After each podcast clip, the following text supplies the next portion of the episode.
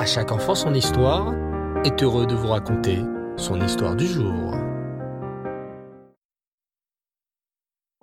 À l'époque où commence notre histoire, il y a plus de 2000 ans, régnait un roi très puissant, le roi Achashverosh.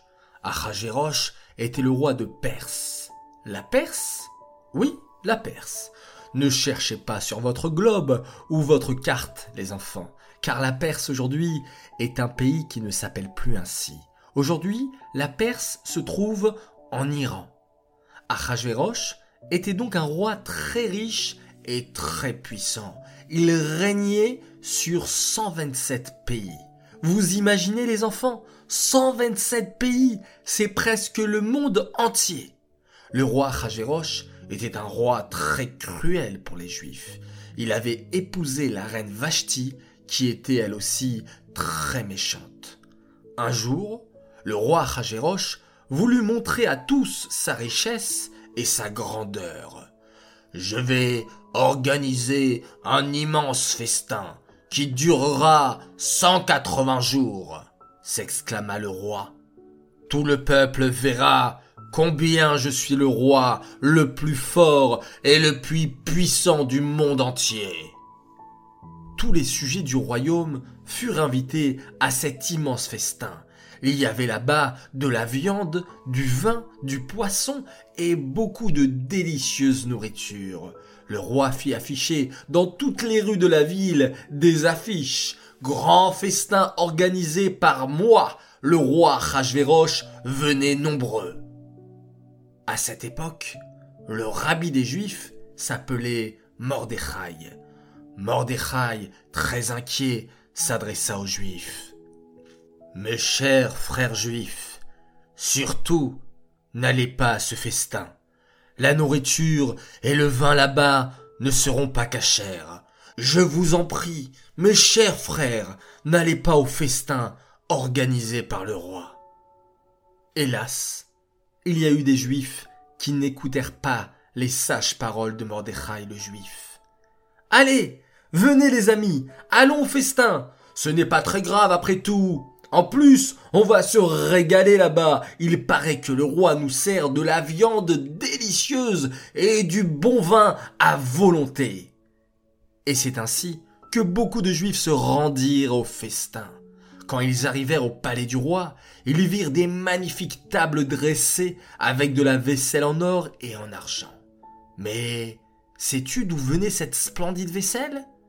En fait, le roi Rajverosh avait volé la vaisselle du Beth Amigdash et l'avait posée à table, et les goïms mangeaient dans cette vaisselle très kadosh des aliments non cachers. Quelle catastrophe Pendant ce festin, le roi Achashverosh et ses amis burent beaucoup de vin.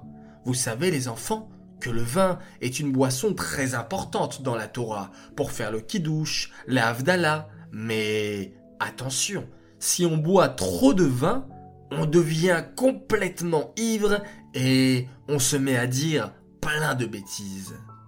Et c'est ce qui arriva au roi Rajverosh et à ses amis.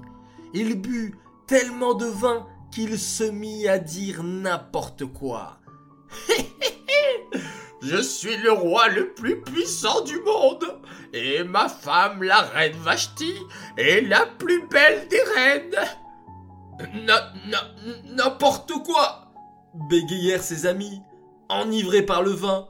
C'est nous qui avons les reines les plus belles. Je vous dis que c'est ma reine Vashti la plus belle, hurla le roi, rouge de colère. Eh bien, alors montre-la nous, montre-nous la reine, rigolèrent ses amis.